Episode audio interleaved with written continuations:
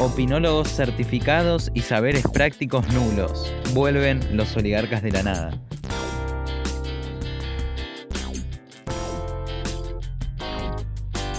Quédate que ya arrancamos.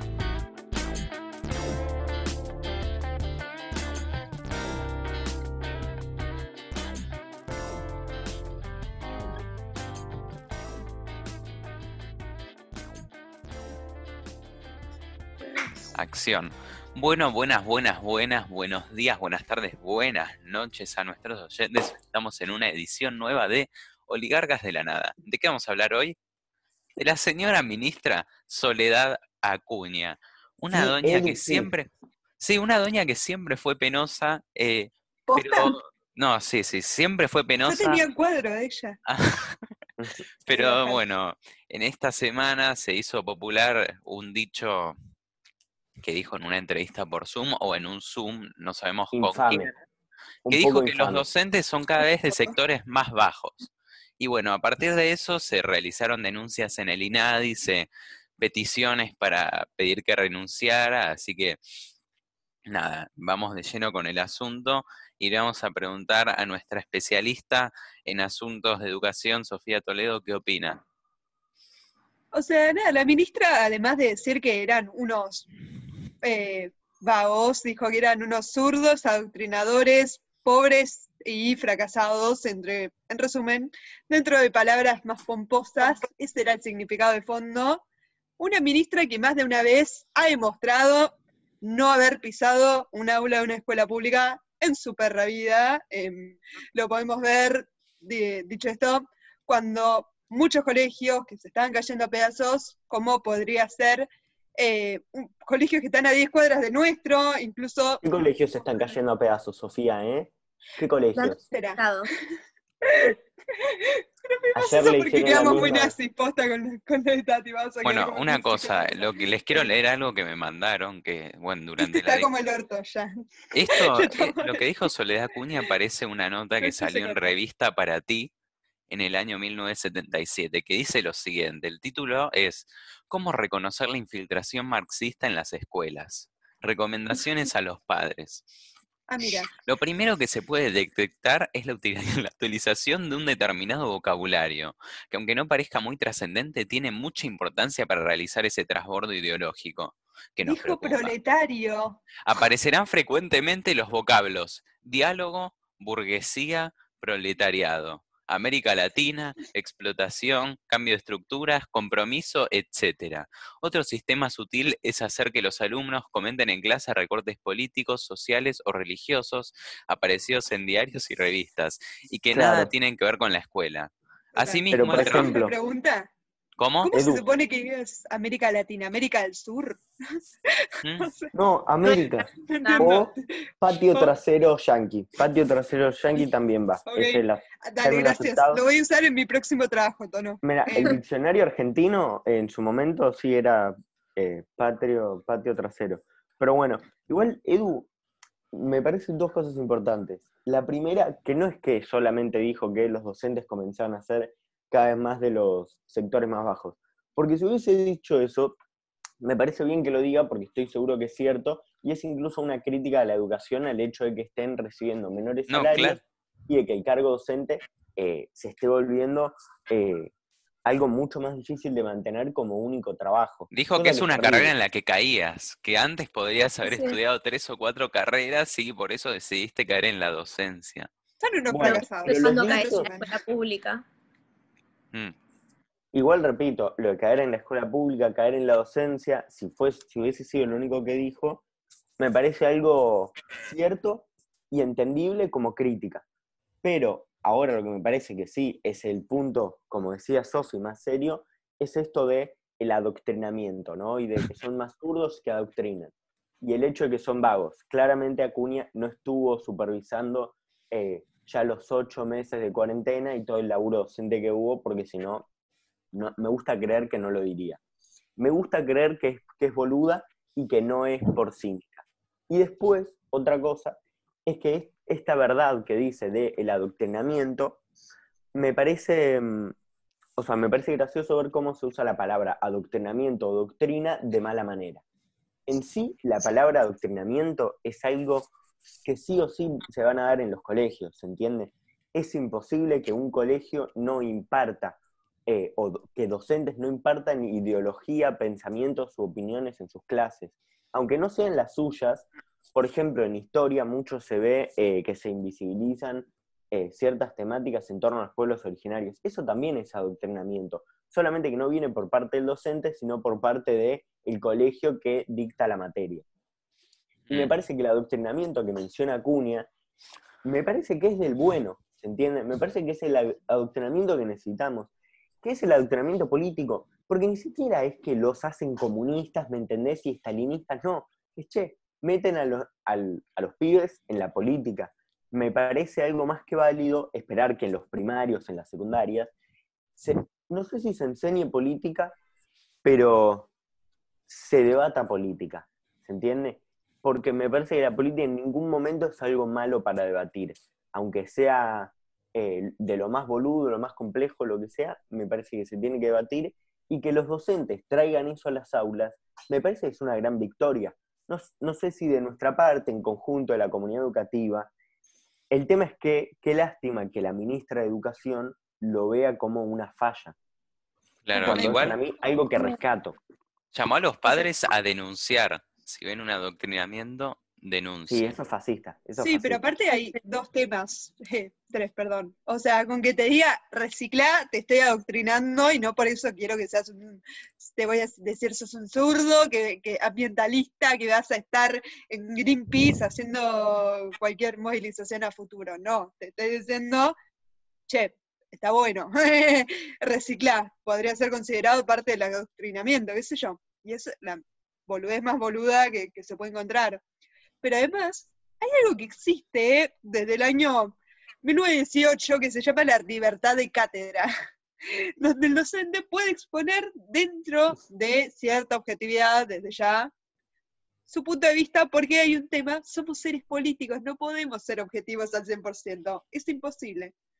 Y ahora sí, esta crítica, dentro, obvio que está dirigida en general, pero me la voy a tomar personal dentro de lo que considera la sociedad de este estilo, es una crítica dirigida al Pellegrini, al Nacional, como colegios criadores de zurdos marxistas em, en sí.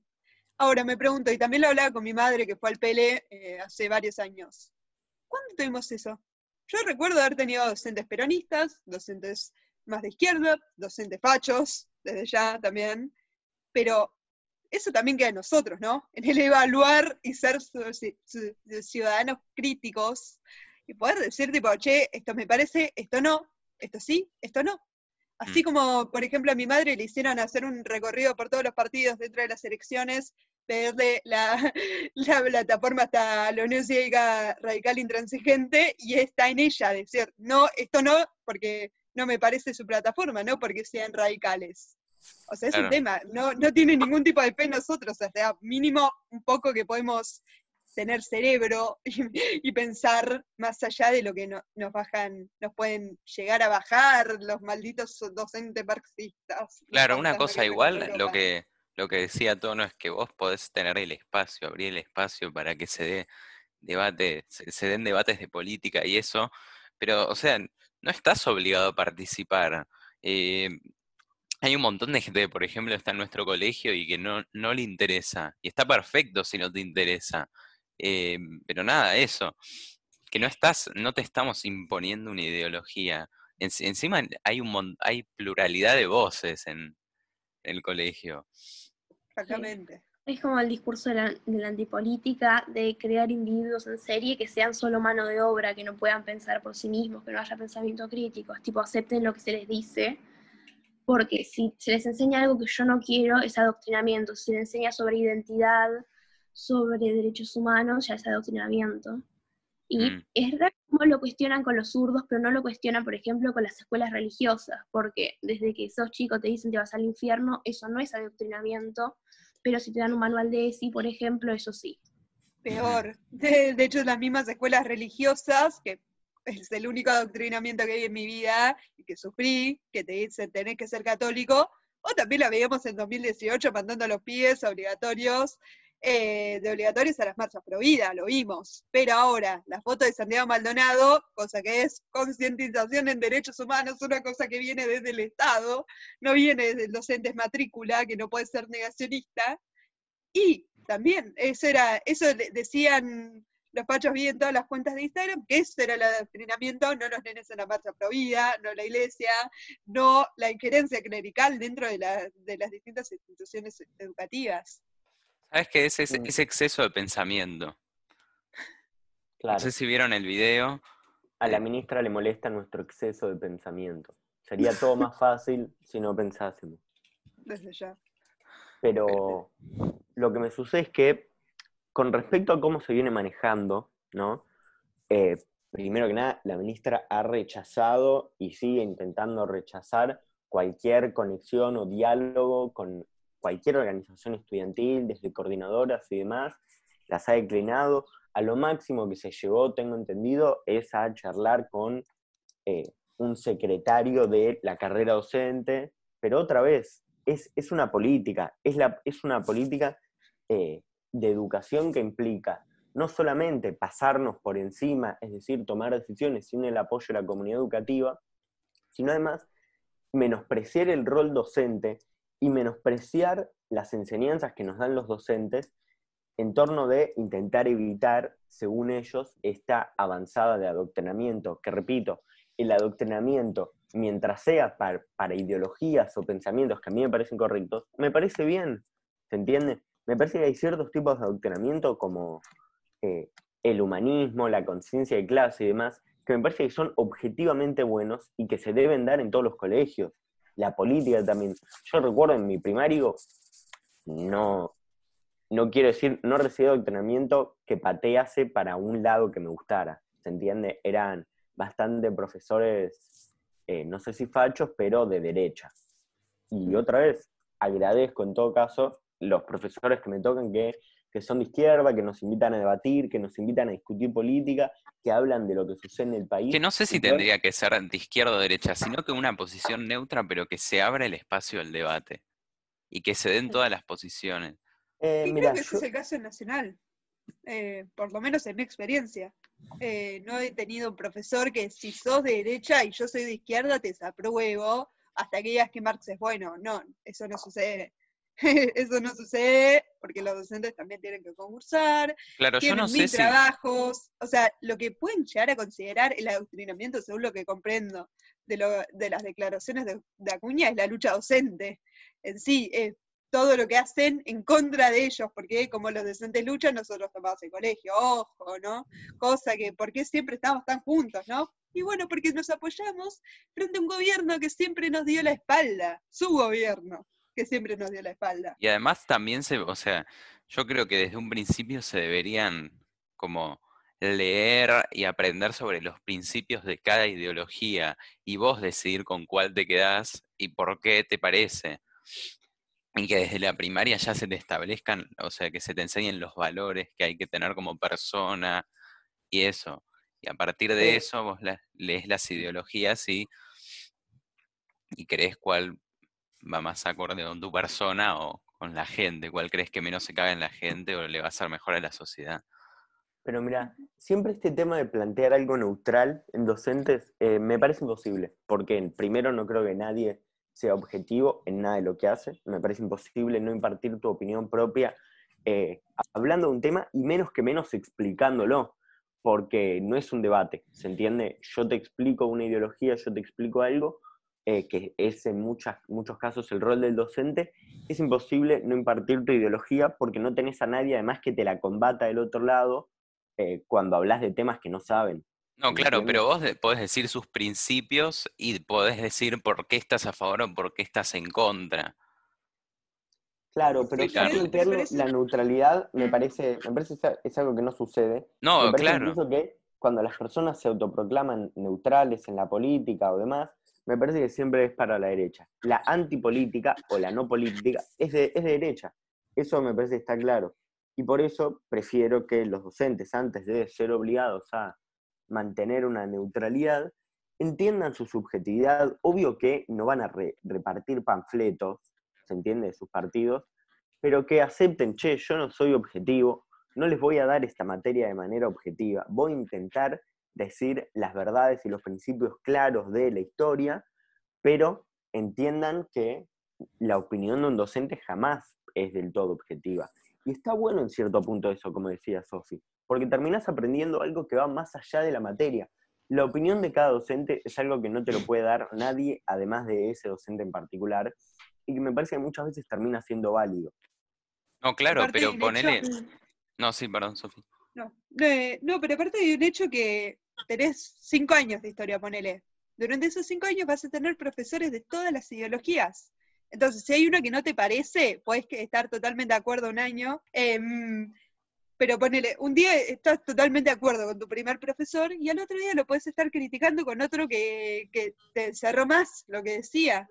Es algo Claro. que me parece que tiene muy poca fe en nosotros en que podamos ser sujetos críticos y, pensar, básicamente, por favor. O sea, sabemos que esta- el macrismo nunca confía en nosotros, de hecho nos mandó numerosas eh, reformas antieducativas, a los docentes también, ojo, porque el laburo docente, dentro de todo lo que se puede criticar, ponele, es que es precarizado, no, no tienen que trabajar mil trabajos por día, porque si no, no llegan a fin de mes. Y bueno, ¿por qué es? Y por una misma gestión que está hace años, que viene haciendo todo contra los docentes, desde la UNICABA, desde eh, paritarias a menos 10 dentro de la inflación, y nunca en su vida, en su vida, consultar con la comunidad educativa para tomar cualquiera de sus decisiones. Yo tengo un conocido que es docente, así en conservatorios y eso, y me dijeron que les aumentaron este último mes, no sé, mil pesos de lo que va el año en comparación con el año pasado. O sea, es poquísimo. Sí, a la GDU algo así un 7% de aumento le dieron. Eh, Sí. Ya ahora hay que sacar los números, pero no los tengo acá, pero es un recorte inmenso. Mm. Y para mí una Sí, cosa que también... No, sí, Vicky, habla, habla. Sí, y demuestra cuán poco les importa la educación pública, porque la reina, por ejemplo, hace TikToks en estas burbujas nuevas y dice, sí, volvamos a las clases, pero después putean a los maestros, entonces quieren que volvamos a los maestros, pero los maestros son todos unos inútiles zurdos. Es Claro. solo para mal. Entonces, ¿y por qué no dan las computadoras? ¿Por qué no aumentan el presupuesto? ¿Por qué no... Cosa? ¿Por qué, ¿Por qué no mejoran la educación pública si les importa? También es muy importante el rol de los grandes medios. Por ejemplo, Feynman. Es totalmente erróneo decir que no hay clases en Argentina desde marzo cuando un montón de docentes estuvieron luchando contra estas tecnologías eh, para poder hacer Zoom, subir cosas a un campus, usar el Google Classroom. Y yo creo que decir que no hay clases en Argentina desde marzo es horrible, no sé. Podés decir que no hay clases presenciales desde marzo, eso es otra cosa. Pero que no hay, que los docentes no están enseñando desde marzo es una locura. Es terrible. Y otra de hecho, es cosa, lo que hablábamos con Sarauza. sí, otra cosa eh, en cuanto a la pluralidad de voces que me quedé pensando, es que para mí estaría bueno también como tener, o sea, puede ser subjetiva la opinión de cada profe, llegamos a eso de que no puede ser neutro, pero estaría bueno, no sé, tener un profe liberal, uno peronista, uno de izquierda, o sea, y, y escuchar la opinión de cada uno, siento yo. Y los tenemos. Créeme que los te- tenemos. Claro. Por lo menos en realidades, distintos puntos de vista y después, y es como lo similar a lo que pasa en la vida real. Podés ver las diferentes posturas y te da como, sí, una vista a lo que es la vida cotidiana, que muchas veces los colegios medio que te tiran a la vida real después, a la política, si no la tenés en tu colegio, si no sabes lo que va pasando, y esto ya es como un- una transición más suave. Pero Mm. aparte no es joda, no venimos de un país y puntualmente de un colegio que no tiene historia, venimos de un colegio con 108 desaparecidos. Venimos de un colegio donde entraban con caballos a perseguir ideológicamente a la gente. Eso sí fue adoctrinamiento. No puedes decir que un docente enseñando con libertad de cátedra es adoctrinamiento. Mm. Y ahí me fijé los números bien. Eh, ¿Cuánto le aumentaron a nuestros docentes, a los nuestros? 750 pesos. Dentro No, de bueno. un contexto en el que estuvieron, como decía Sarauza, no solamente estuvieron trabajando, estuvieron trabajando más, por menos. No solo no tuvieron un solo aumento, sino que el aumento que recibieron después de un par de apagones docentes, un montón de paros, fue casi nulo. Y acá me gustaría citar a la GDUA dentro de esto, dice, repudiamos las declaraciones fascistas de la ministra de Educación porteña Soraya Acuña, que llama a la docencia de todos los niveles y organizaciones de los centros de estudiantes a repudiar enfáticamente sus dichos, por la más amplia libertad de opinión y expresión y de liberación en nuestras aulas y escuelas, por defensa del carácter público de las escuelas, por defensa de las instituciones de formación docente, no a la, no a la unicaba bolsonarista de Acuña. Mm. Bueno, ahora si les parece, para ir cerrando y no extendernos más, eh, los invitamos, las invitamos a reflexionar sobre los dichos de Acuña y cómo está siendo manejada la educación a nivel nacional y a nivel ciudad. Así que les agradecemos por quedarse en esta edición nueva de Oligarcas de la Nada y nos vemos en una nota el próximo domingo. Chao.